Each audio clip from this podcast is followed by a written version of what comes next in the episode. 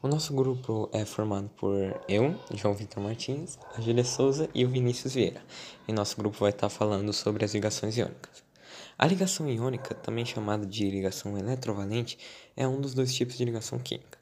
Diferentemente da ligação covalente, que é outro tipo de ligação química, a ligação iônica ela vai envolver um átomo de um elemento metal e um átomo de um elemento ametal, ou seja, não metal.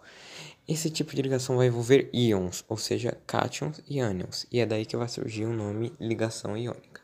Por ser um tipo de ligação química, a ligação iônica ela vai ocorrer quando os átomos estiverem na busca pela estabilidade, ou seja, quando tiver oito elétrons em sua camada de valência.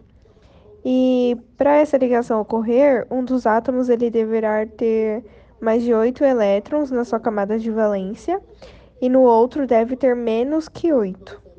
Nesse caso, então, é, o átomo que tem mais, ele irá doar elétrons para o outro, que irá os receber. Após esse processo, serão formados os compostos iônicos, que são elementos duros e quebradiços, que apresentam altos pontos de fusão e de ebulição.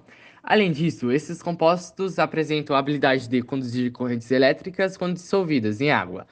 A ligação iônica é responsável por formar um elemento muito importante, o NaCl, o, cloreto de sódio ou sal de cozinha, que surge após a ligação entre um átomo de sódio e um átomo de cloro.